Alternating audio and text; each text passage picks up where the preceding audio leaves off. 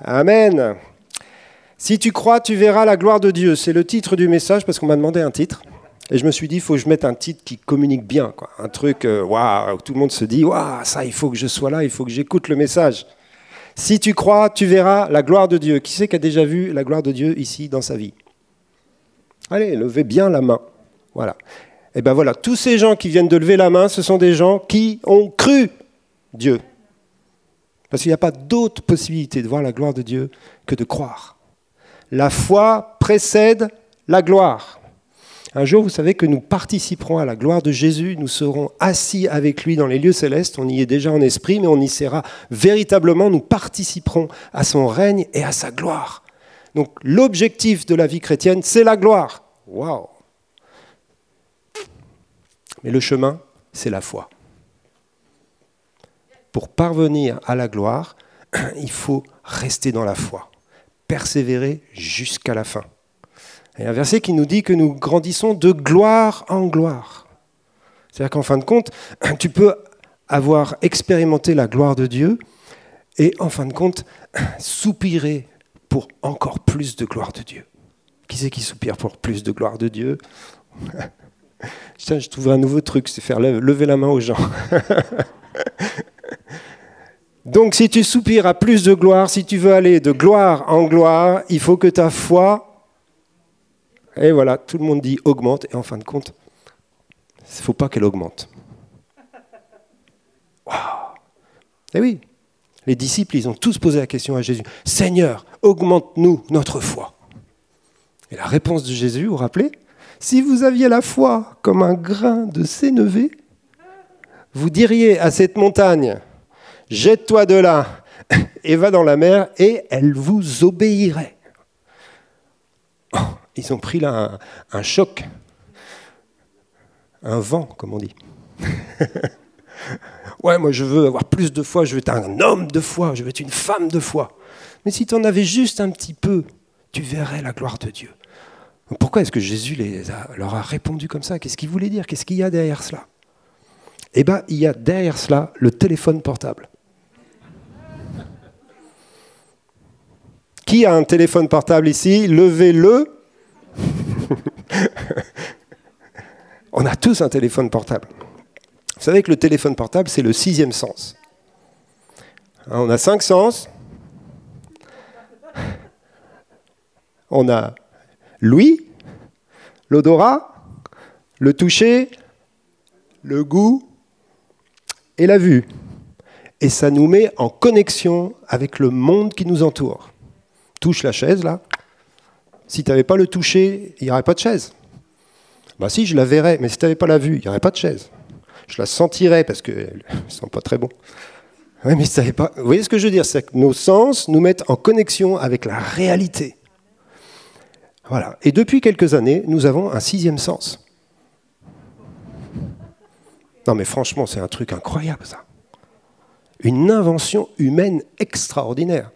J'ai un fils en Chine et un petit-fils en Chine. Touk, touk, touk, là je peux... Tac, tac, tac. Oh Coucou Matissou Non mais attendez, il est en Chine. L'homme est capable de choses extraordinaires.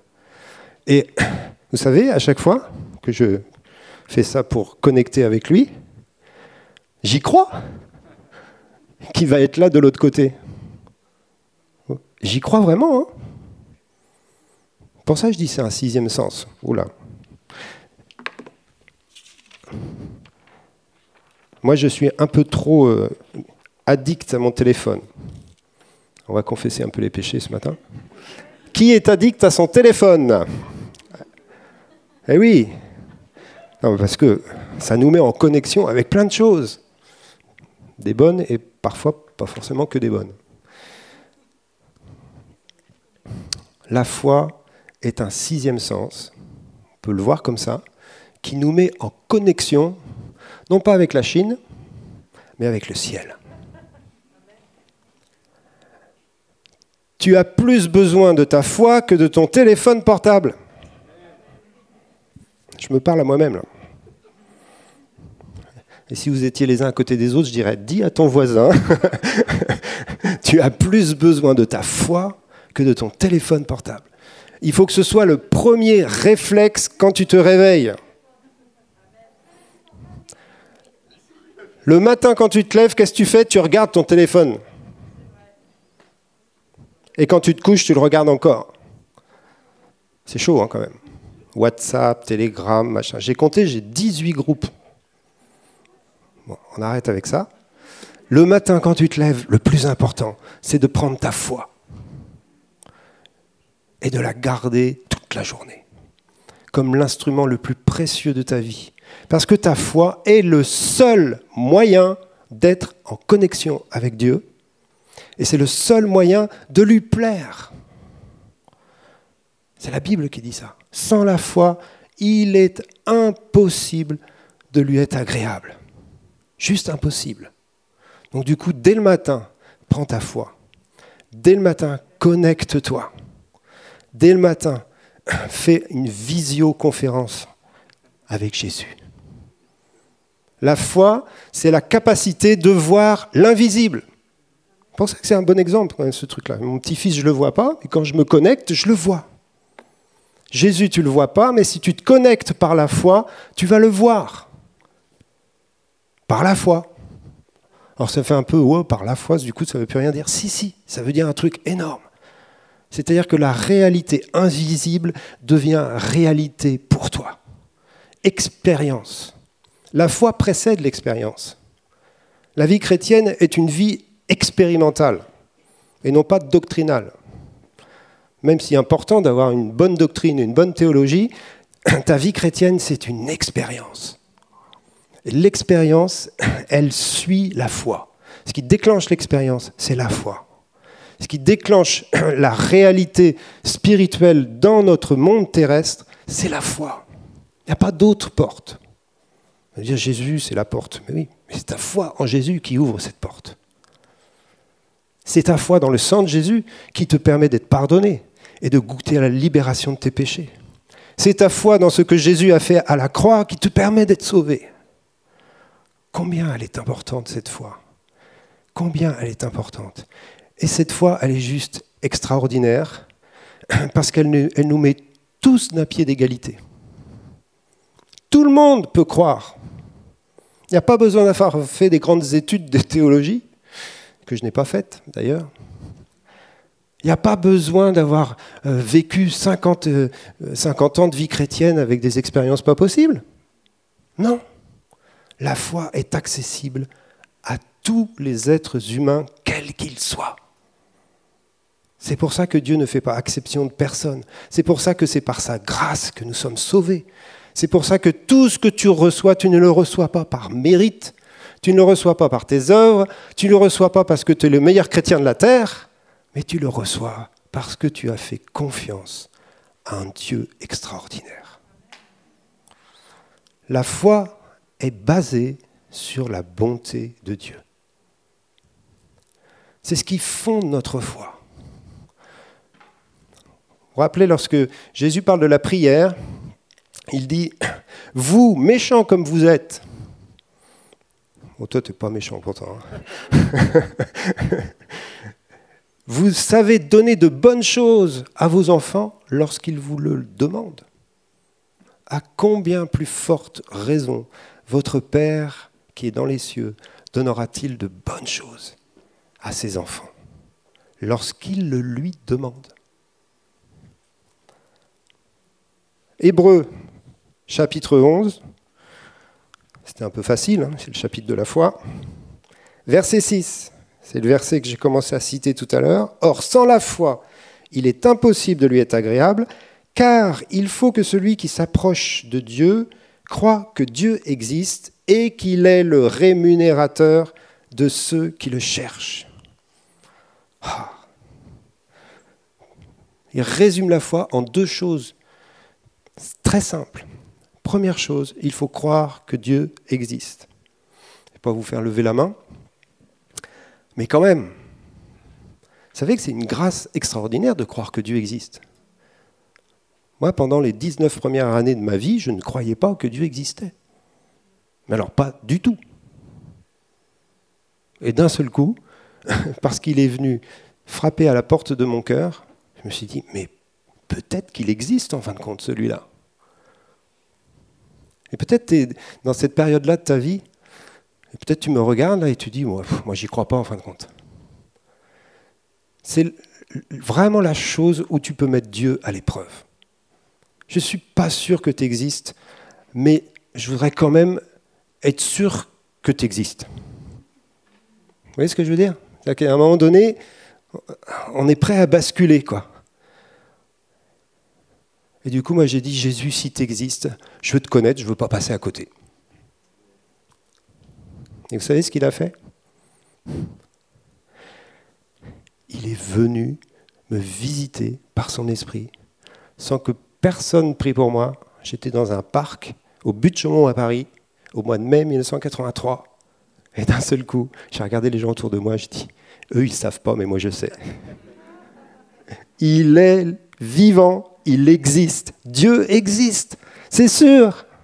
Il existe, c'est juste dingue. Je ne le vois pas, mais je sais qu'il est là. Et une fois que ça, ça descend dans ton cœur, tu ne peux plus l'enlever. Tu ne peux plus l'enlever. Tu peux douter de pas mal de choses le concernant, mais tu ne peux pas douter de son existence. Dieu existe, et c'est le fondement. Et la deuxième chose que nous dit l'Épître aux Hébreux, c'est qu'il faut croire que Dieu existe, mais il faut aussi croire qu'il est le rémunérateur de ceux qui le cherchent. La rémunération, c'est vraiment le terme salaire. On en parlait hier. Hein. salaire. Dieu est celui qui paye un salaire à ceux qui lui font confiance. Mais attends, s'il y a bien un truc injuste, c'est bien ça, quoi. Seigneur, moi j'ai travaillé, j'ai travaillé, j'ai travaillé et j'ai rien reçu. L'autre, il a rien foutu, mais il t'a fait confiance. Et lui, il reçoit. Et le Seigneur te regarde et dit, mais c'est magnifique ton travail, bon et fidèle serviteur. Mais tu es un serviteur inutile. Parce que tu n'as fait que ce que tu devais faire. Vous savez qu'obéir à Dieu, c'est juste faire ce qu'il nous demande de faire. Oh, moi, j'obéis au Seigneur. Ben oui, heureusement, c'est le Seigneur. Moi, je fais confiance à mon papa. Et ça, ça touche son cœur. Ça n'a plus rien à voir avec une histoire d'obéissance. C'est une histoire de confiance en celui qui m'a aimé. L'apôtre Paul, il dit, demeurez ferme dans la bonté de Dieu.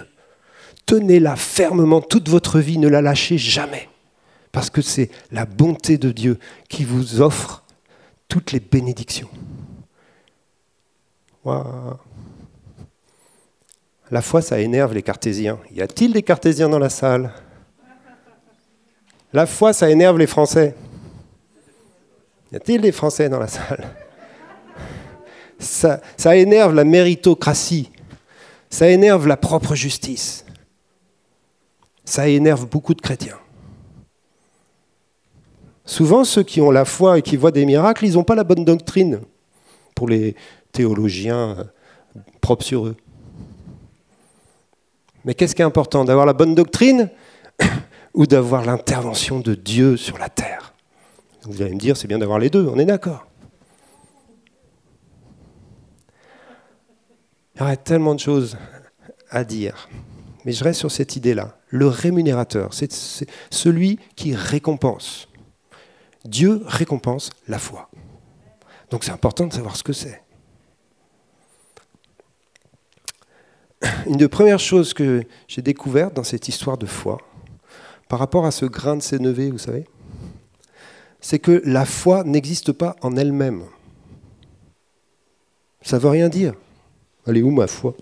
Oh, j'ai perdu ma foi. Le portable, lui, il est bien concret. Mais la foi, c'est quoi la foi?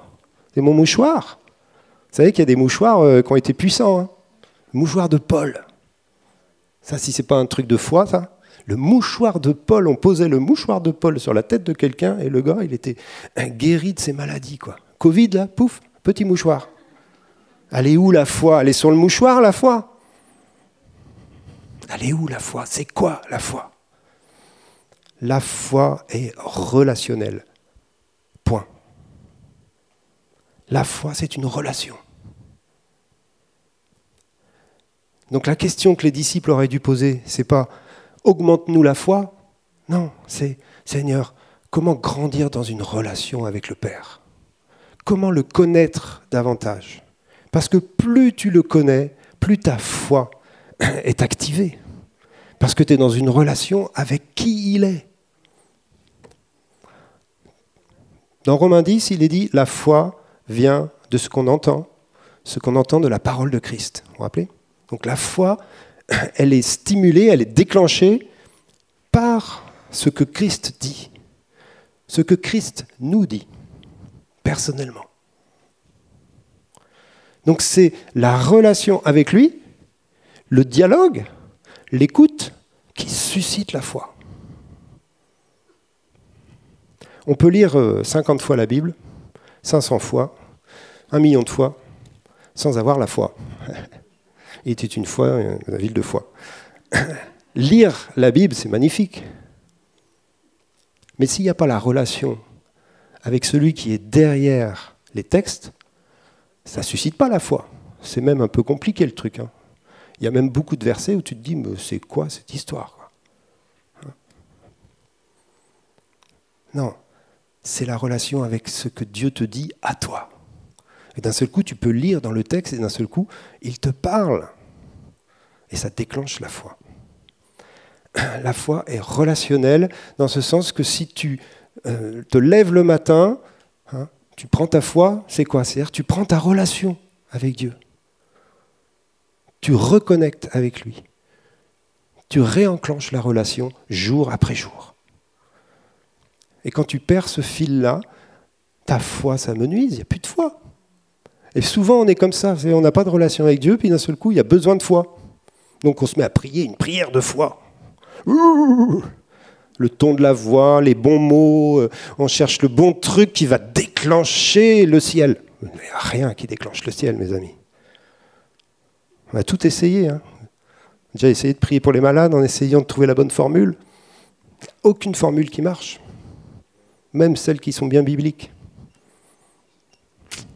c'est la connexion avec lui qui va produire et déclencher la bénédiction du ciel. Le bras de Dieu va pouvoir se mouvoir, agir, parce qu'il y a sur la terre des gens en connexion avec lui. Je suis désolé, je ne vous apprends rien en fin de compte. Mais c'est essentiel de bien comprendre cela. Ta foi, elle est liée à ta relation avec le Seigneur.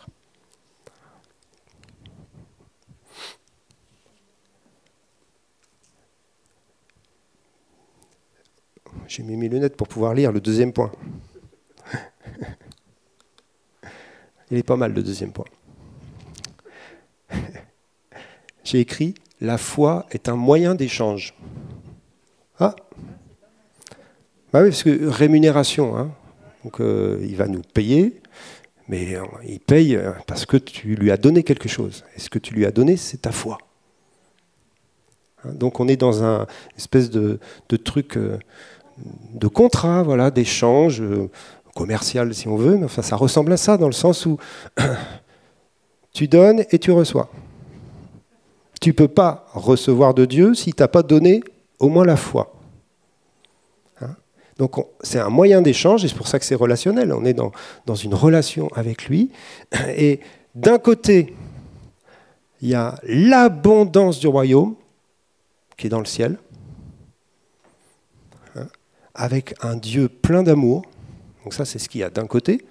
Et de l'autre côté, il y a toi, avec ton besoin, ton problème ou euh, ton désir de voir sa gloire pas un problème ça.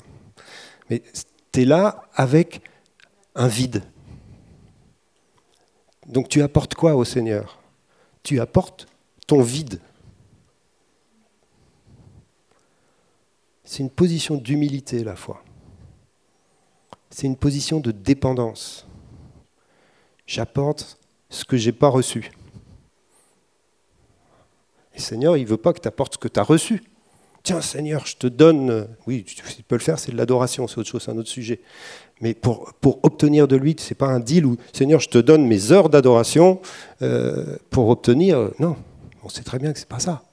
L'adoration, c'est une relation gratuite d'amour. Donc dans ce deal, tu apportes un vide, un besoin, un manque. C'est juste euh, merveilleux. Hein. Quand Sandra nous a parlé de son témoignage, c'était ça, hein. un vide relationnel, l'a porté. Elle a cru que c'était Dieu qui allait être la solution. Donc du coup, c'est une démarche d'humilité, c'est une démarche de dépendance. C'est une démarche où on est conscient de plus en plus qu'on a besoin de lui. C'est valable pour nos, besoins personnels, c'est valable pour nos, souffrances, nos questions, nos, manques, mais c'est valable également pour tout le côté positif, c'est-à-dire on veut voir euh, euh, la gloire de Dieu sur Toulouse, on veut que des choses se passent, on veut, voir le, ministère du royaume avancer. Hein. Donc on vient aussi avec ce manque-là et on crie à Dieu. Matthieu 7,7 nous donne un chemin dans cette dépendance de Dieu. Et j'aime beaucoup ce, ce petit verset de Jésus. Et on va le regarder ensemble, Matthieu 7, verset 7, c'est facile à retenir comme référence. Demandez et l'on vous donnera. Cherchez et vous trouverez. Frappez et l'on vous ouvrira verset 8, euh, la palissade. Car quiconque demande reçoit, celui qui cherche trouve, et l'on ouvre à celui qui frappe. C'est d'ailleurs juste après qu'il parle de la relation avec le Père. Hein. Donnera-t-il un serpent, etc. Donc il parle bien de cette relation de prière et de foi. Et on est là dans un processus de dépendance envers Dieu. Jésus donne trois étapes. La première, c'est demander, la deuxième, c'est chercher, la troisième, c'est frapper. Ces trois étapes dans notre marche de foi, dans notre étape de foi, trois étapes dans notre dépendance de Dieu, dans notre compréhension de qui est Dieu et de ce que Dieu veut faire dans telle ou telle situation. Demander, c'est la base de la foi. Si tu as commencé ta relation avec Dieu, eh bien tu vas demander à Dieu des choses. Demander, c'est euh, comparable au fait de faire confiance à Dieu. La foi et la confiance, euh, c'est très proche. Et quelque chose que Dieu veut établir dans chacune de nos vies, c'est la confiance. Et c'est pour ça, parfois, ça touche beaucoup notre histoire, parce qu'on a eu du mal à faire confiance aux hommes, euh, à nos parents, ou à toutes sortes d'histoires dans nos vies. Donc il y, a des faiblesses au niveau de la confiance. Mais découvrir que Dieu est quelqu'un à qui on peut faire confiance, c'est le fondement de notre foi. Et ça peut prendre du temps. Ou parfois, on, est prêt à lui faire confiance dans tel ou tel domaine, mais dans tel autre, c'est beaucoup plus compliqué. Hein. Donc, tout le long de notre vie, il y a des domaines de notre vie où la confiance n'est pas encore établie et il va falloir travailler pour qu'elle soit établie. Parce que la foi, elle se projette dans une vie entière. La foi, c'est croire que aujourd'hui Dieu est avec moi et demain il sera encore là. Ça parle de notre destinée, ça parle de notre avenir. Vous savez que euh, on est tellement limité. Nous, on vit au présent. Hein. Tu n'as pas beaucoup de pouvoir sur ton avenir. Tu peux, travailler aujourd'hui hein, pour que les choses changent demain, mais tu n'as pas beaucoup de pouvoir quand même. L'avenir appartient à Dieu. Donc la confiance est essentielle dans cette relation à l'avenir et cette relation à notre vie. Donc laissez Dieu déposer en vous cette confiance basée sur son amour pour vous. C'est un peu l'enfance spirituelle, mais elle est essentielle, cette étape-là basé sur son amour pour vous. Il vous aime, alors Faites-lui confiance pour l'avenir. Pour le présent aussi, hein, mais pour l'avenir. Pas toujours facile dans nos circonstances, etc. Avec problèmes financiers, problèmes relationnels, problèmes, plein de problèmes dans notre tête. L'avenir est rempli de problèmes. Qui c'est qui n'a pas de problème dans son avenir? Il est dans la foi, celui-là. Notre avenir est plein de problèmes, même la mort est un problème, ça ne devrait pas, mais c'en est un quand même. Vous voyez ce que je veux dire? Donc, première étape, confiance. Demandez et vous recevrez. Il y a des fois on demande et on reçoit, il y a des fois on demande et on ne reçoit pas. À qui c'est arrivé? Levez pas la main. Je sais que c'est arrivé à tout le monde. il y a des fois on demande, on reçoit. Il y a des fois on demande, on ne reçoit pas. Mais il nous parle d'une deuxième étape, Jésus, là. Il dit, bon, alors, tu as demandé, maintenant, cherche. Ah, c'est différent, chercher. Entre demander et chercher, on passe un cap différent. Seigneur, bénis-moi. Ok, ça c'est demander. Seigneur, pourquoi je n'arrive pas à obtenir ta bénédiction? Ça, c'est chercher. À Pâques, hein, on, planque les, œufs dans le jardin et on dit aux enfants cherchez les œufs. Et ils sont là et tout. Mais s'ils ne trouvent pas, ils se fatiguent très vite, hein, certains. Ils reviennent vers toi, surtout les plus petits. Papa, donne-moi un œuf c'est plus facile quand même de demander et d'obtenir direct que de devoir aller dans les buissons, etc. Mais ceux qui sont un peu plus grands, ils aiment bien aller chercher. Parce que c'est une étape de maturité. Et c'est une étape essentielle, la recherche de Dieu. On parle souvent des chercheurs de Dieu. Et dans des circonstances précises de ta vie, le Seigneur ne t'exauce pas parce qu'il te demande de chercher. Parce que quand tu cherches, tu te mets en, action, tu te mets en route et tu exerces d'autres domaines de ta vie. Tu cherches dans la parole, hein, tu cherches dans, dans, la prière, bien sûr, mais tu cherches aussi en parlant avec les autres. Tu cherches à comprendre. Tu cherches, tu cherches, tu es actif. Un des ennemis principaux de la foi, c'est la passivité. Quand tu es passif, tu n'es pas dans la foi.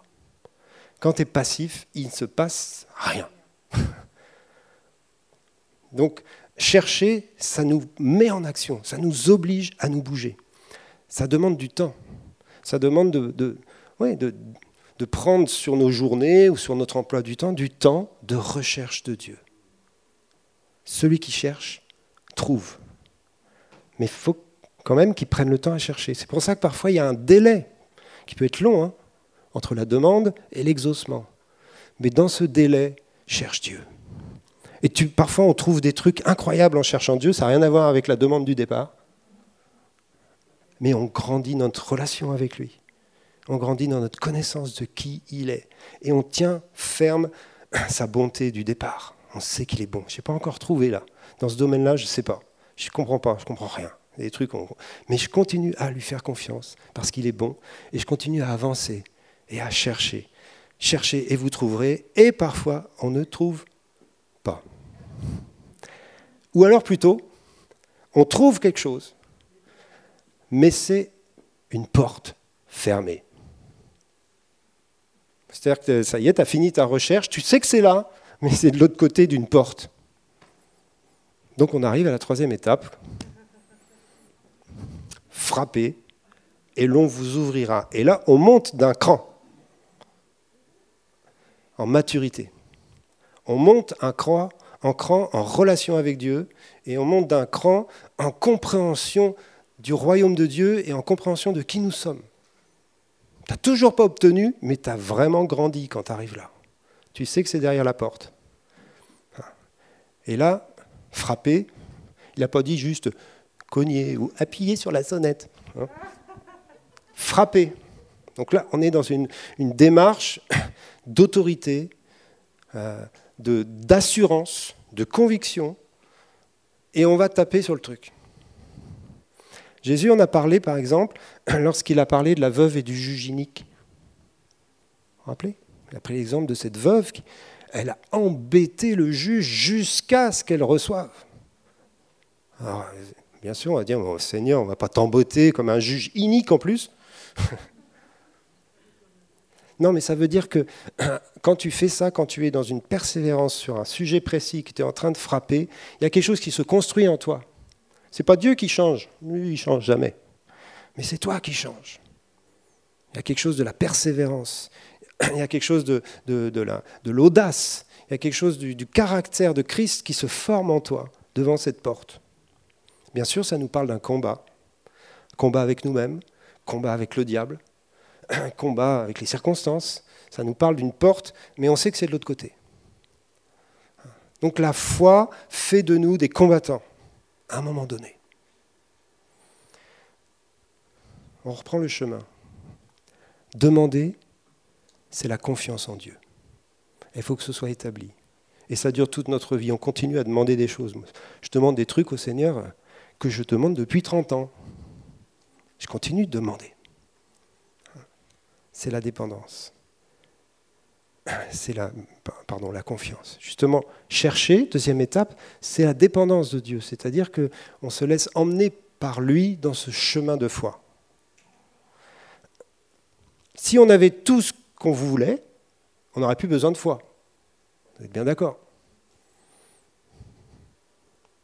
T'as tout, financièrement, ça roule, matériellement, pas de problème, physiquement, en bonne santé totale, psychologiquement, tu es hyper équilibré, relationnellement, tu as plein de gens autour de toi qui t'aiment, spirituellement, euh, tu es au top, vous voyez ce que je veux dire? Du coup, tu n'as plus rien à demander, du coup, tu n'es plus agréable à Dieu.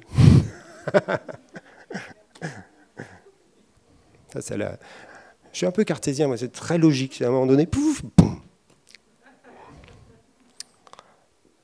Mais au-delà de la blague, ce que je suis en train de dire là, c'est que Dieu laissera toujours des lieux de manque et de dépendance pour que tu le cherches, jusqu'à la fin. Hein? Les plus anciens parmi nous, vous pouvez lever la main, jusqu'à la fin, on dépend de lui, jusqu'à la fin. Il y a des choses qu'on n'a pas obtenues, jusqu'à la fin on dépend. Et la dépendance de Dieu, elle plaît à Dieu. Heureux celui qui dépend de Dieu. Heureux celui qui, chaque jour, a besoin de Dieu. Celui-là, il connaît qui est Dieu. on inverse le truc et c'est important de l'inverser parce que la foi, c'est pas tout va bien. Non, la foi, c'est il est bon. Et je dépends de sa bonté. Et ensuite, cherchez, frappez, et l'on vous ouvrira. Et là, ça nous amène au dernier texte qu'on va regarder ensemble, qui est certainement le plus connu. Hébreu 1, pas besoin même de le chercher, verset 1. Car la foi est l'assurance des choses qu'on espère, la démonstration de celles qu'on ne voit pas.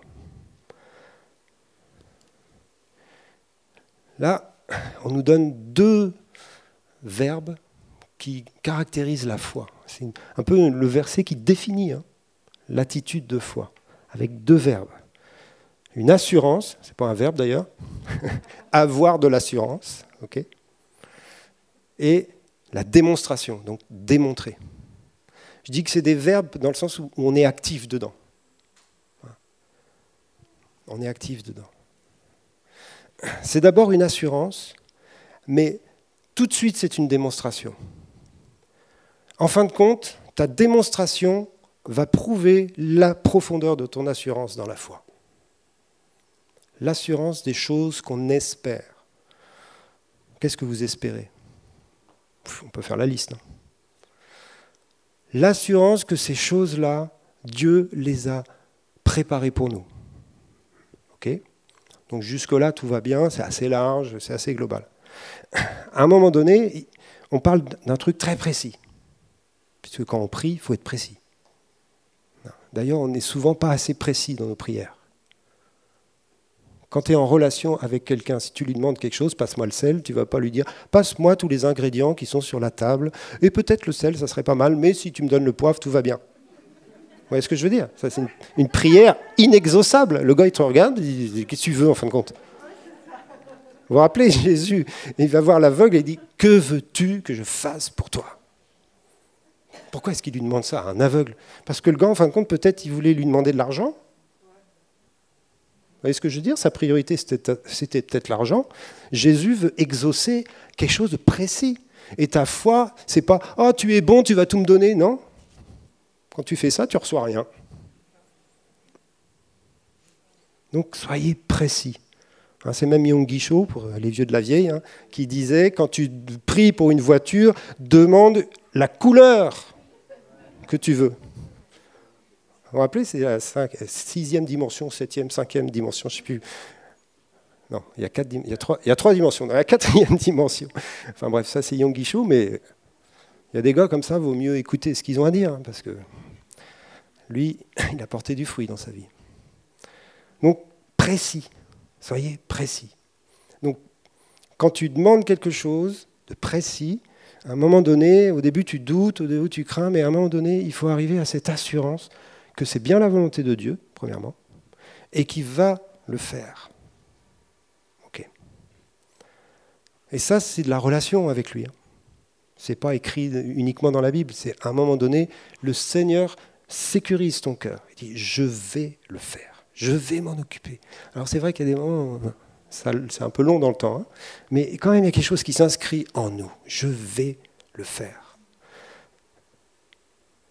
La foi, elle est surnaturelle à ce moment-là. C'est-à-dire que c'est Dieu qui te donne une conviction. Pour ceux qui se posent la question, c'est quoi une assurance? C'est une conviction. Je suis convaincu. Mais je ne suis pas convaincu parce que je me suis auto-convaincu.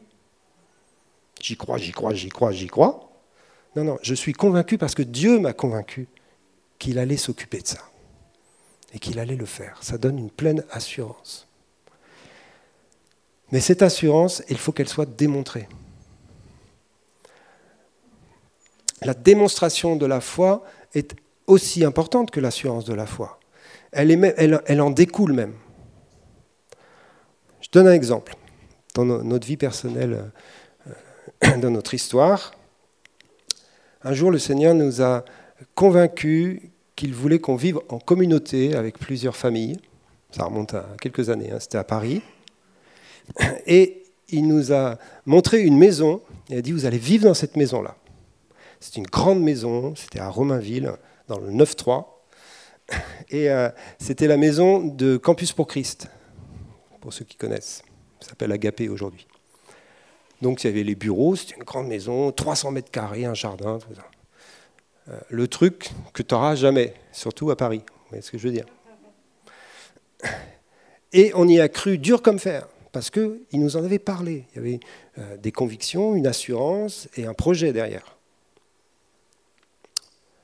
On a démontré notre foi. Comment? En donnant le préavis de notre appartement. Vous avez déjà donné votre préavis d'appartement dans la foi? Moi, je l'ai fait à plusieurs reprises. On donne le préavis de notre appartement. On était donc avec Nathalie et nos trois enfants. Deux ans, quatre ans, six ans. Premier mois, rien ne se passe. Deuxième mois, on avance. Donc euh, Agapé nous avait dit bien sûr qu'il déménageait. Hein. Arrivé au troisième mois, Agapé nous annonce, en fin de compte, on ne déménage pas. Si. Ils avaient changé leur plan, euh, ce n'était pas le temps. Peut-être dans quelques mois, peut-être l'année prochaine, mais là, euh, ça ne va pas se faire. Donc nous, on se regarde et Seigneur. Bon, je vais faire l'histoire courte. Il a fallu quand même déménager et on a été habité en communauté avec un frère de l'église qui venait d'emménager dans une maison toute petite et nous, on avait une chambre. Cinq. Seigneur, tu fais quoi? Bon, au moins, on n'était pas à la rue. Hein. Vous savez, à Paris, euh, quand tu es euh, assistant pasteur d'une petite église, tu gagnes le SMIG. Et quand tu gagnes le SMIG à Paris, tu ne peux pas te loger, même dans les années 80. Et du coup, on était dans cette maison, on était content d'être là, et, on a vécu un super temps. Et puis, euh, on attendait que la maison se débloque. Il y avait les autres familles, elles, elles n'avaient pas déménagé, donc elles attendaient de manière plus cool. Et on a vécu un super temps et on a vécu des choses très importantes en relation avec ce frère dans cette maison-là. Cette maison-là, elle était dans une, banlieue qui s'appelle Villetaneuse et c'était le début pour nous de mettre nos enfants à l'école. C'était les écoles les pires de la région parisienne et du 9-3. Les enfants en maternelle se battaient. Seigneur, tu fais quoi? Bref, neuf mois après, le frère nous annonce que lui part en mission en Espagne. Donc là, ça commence à faire beaucoup.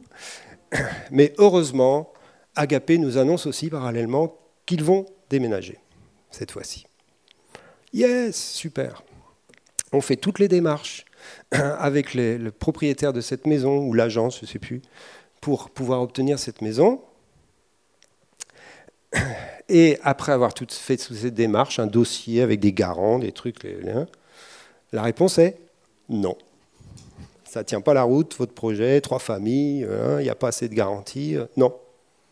Donc le frère s'en va en Espagne, nous, on a notre nom, et l'assurance, et c'est là où je viens en venir à mon enseignement, l'assurance demeure. On savait que cette maison était pour nous. C'était sûr et certain. Vous savez ce qu'on a fait quand le frère il a déménagé? On a déménagé aussi, forcément, on n'allait pas garder la maison, elle était trop chère. On a été mettre nos meubles dans la maison d'Agapé, qui avait déménagé. Vous allez dire, mais t'es fou, t'avais pas le droit. La foi nous fait faire des folies. Alors, oh, n'avait pas le droit. Euh, rien de grave en soi, hein, la maison était vide. Mais la foi nous fait faire des folies. Il y a des moments, ton assurance, tu vas la démontrer par des pas de foi qui ne sont pas du tout logiques. Ils sont logiques avec ta foi, mais ils ne sont pas logiques selon le monde. Donc on a tout déposé. D'ailleurs, le gars d'Agapé dit Mais vous faites quoi? Vous avez obtenu le bail? Non, non, mais ça va venir. Et c'est venu. Un mois après, hein, parce qu'on a eu l'église du point du jour, pour ceux qui connaissent, qui s'est porté garant. Là, Parce que le point du jour, ils étaient mille, donc il y avait de l'argent. Bref, mais on ne savait pas au moment de mettre nos meubles. Et on a pu entrer dans cette maison et entrer dans ce que Dieu avait préparé pour cette étape-là. Voilà, je pourrais vous en raconter plein des histoires comme ça, mais pas dans tous les domaines. Je le dis souvent d'ailleurs pour les logements, Nathalie et moi, on a reçu quelque chose de Dieu au niveau de la foi. On n'a que des histoires incroyables. On nous a donné une maison aussi. Enfin, j'exagère. On nous a donné, on nous a loué une maison pour rien du tout. Mais la femme a acheté la maison pour nous pour qu'on puisse habiter dans un endroit où on a implanté une église. Des histoires comme ça. Donc dans ce domaine-là, je démontre facilement. La part qu'on a ici, c'était une démonstration aussi de foi. Et là, on attend une maison. Là, je proclame devant la caméra, nous attendons une maison.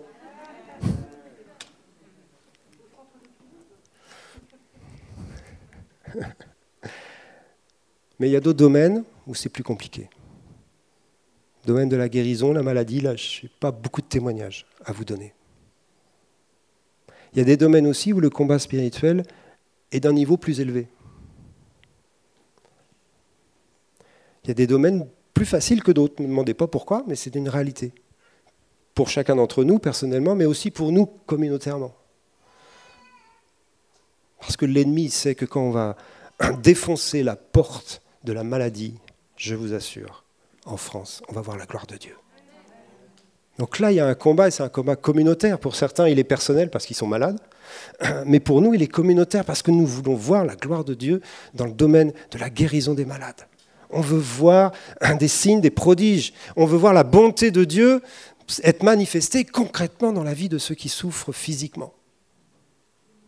Ce n'est pas des caprices, c'est voir la gloire de Dieu. Le Seigneur veut guérir les malades dix fois plus que nous. Mais il nous conduit sur un chemin où on est en train de grandir de la confiance à la recherche, à la dépendance, pour arriver face à cette porte et frapper ensemble. Et on parle de la guérison, on pourrait parler d'autres choses. Il y a des portes qui sont là devant nous et qui sont en train de s'ouvrir. Sandra en parlait. On voit des choses là qui se préparent dans le domaine du salut. Ça s'ouvre. Mais il faut continuer de frapper. À un moment donné, il faut qu'on soit stratégique. Ensemble, on frappe sur la même porte. Il y a plus de chances qu'elle s'ouvre. C'est la prière homunutadom, je n'arrive plus à le dire en, en grec. C'est la prière d'un même cœur. La prière de l'unité de l'Église dans la foi pour obtenir quelque chose. Et cette prière-là, elle est forte, elle est puissante, car là où deux d'entre vous s'accordent pour demander quelque chose en mon nom, ils vont l'obtenir. Donc cet accord de la foi, c'est encore un autre sujet, mais je termine avec ça. Cet accord de la foi est une bombe pour le royaume. Ça nous parle là de nos relations entre nous. Dieu exauce l'amour. Dieu exauce l'amour. Qu'est-ce qu'il cherche là, sur la terre? Des hommes et des femmes qui s'aiment les uns les autres comme Jésus les a aimés. Et quand il trouve ça, il exauce. Le ciel exauce la terre. Parce qu'il trouve sur la terre sa maison. Et sa maison, ce n'est pas toi tout seul, même si on est le temple du Saint-Esprit. Et sa maison, c'est nous ensemble. Et c'est là où il veut demeurer, c'est là où il veut bénir, c'est là où il veut exaucer, c'est là où il veut descendre, comme on l'a chanté tout à l'heure. Alors je vous invite à vous lever, on va finir dans la prière tous ensemble.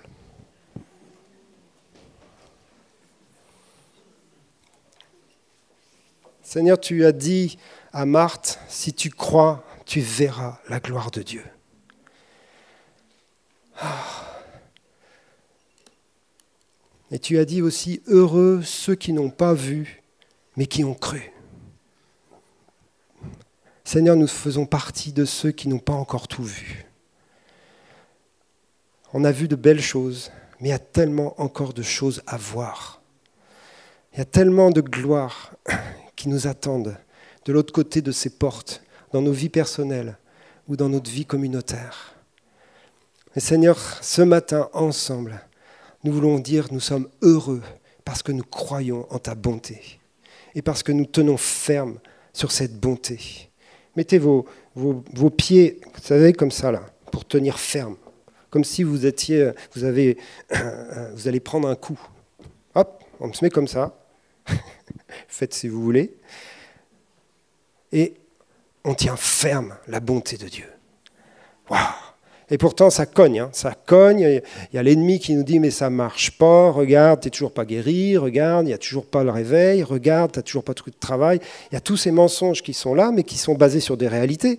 Mais c'est pas basé sur la connaissance que nous avons de Dieu. C'est basé sur la vision humaine des choses. Alors je tiens ferme la bonté de Dieu. Je me ressaisis là. Ressaisis-toi. Réaffermis ta foi. Réaffermis ta confiance. Remets-toi dans le bon chemin de la foi, qui est une avec un Dieu d'amour, avec un Père céleste qui t'aime. Il ne t'a pas oublié. Il ne t'a pas oublié. Il est pleinement avec toi. Il est là, à tes côtés, dans ce que tu vis, dans ce que tu traverses. Alors, remets-toi en position de confiance sur la bonté de Dieu.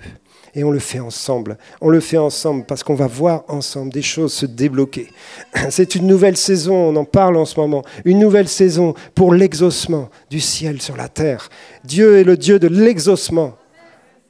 La prière sans exaucement, c'est pas ce que le Seigneur a prévu. La prière amène l'exaucement. Alléluia. Et on va voir de plus en plus. On en a vu. On en voit encore. Mais on va en voir de plus en plus. Alors soyez bénis là où vous êtes. Je prie vraiment pour chacun d'entre vous. Pour que soyez affermis dans vos convictions personnelles, dans votre assurance et dans votre démonstration. Certains, vous avez, besoin de passer à la démonstration. Vous avez besoin juste de faire un pas de foi. Et le Seigneur vous parle de cela. Il dit, mais là, il faut que j'ose. Eh bien, ose, ose, ose. S'il y a la conviction qu'elle a, ose faire cette démonstration. Euh, chercher du travail. Tu dis, moi, j'ai cherché du travail pendant des... et j'en ai pas trouvé. Et puis tu te mets dans la prière, tu reçois la conviction que le Seigneur t'aime et qu'il va te donner du travail. À un moment donné, recherche du travail, mais dans une nouvelle attitude, et tu vas obtenir voyez ce que je dis À un moment donné, il faut se remettre en marche, soit pour la première fois, soit pour la xème fois, jusqu'à ce qu'on obtienne. Démontre ta foi. Démontre ta foi. C'est une action, la démonstration de foi. Ce n'est pas juste une prière, c'est une action. Démontre ta foi et tu verras la gloire de Dieu. Amen. Que le Seigneur vous bénisse et qu'il vous raccompagne pendant tout ce dimanche. Si vous avez besoin de prière particulière, vous pouvez venir nous voir. On sera heureux de prier avec vous et pour vous. On vous bénit tous ceux qui sont à la maison aussi et que vous soyez enrichis pendant cette semaine. À dimanche prochain. Amen.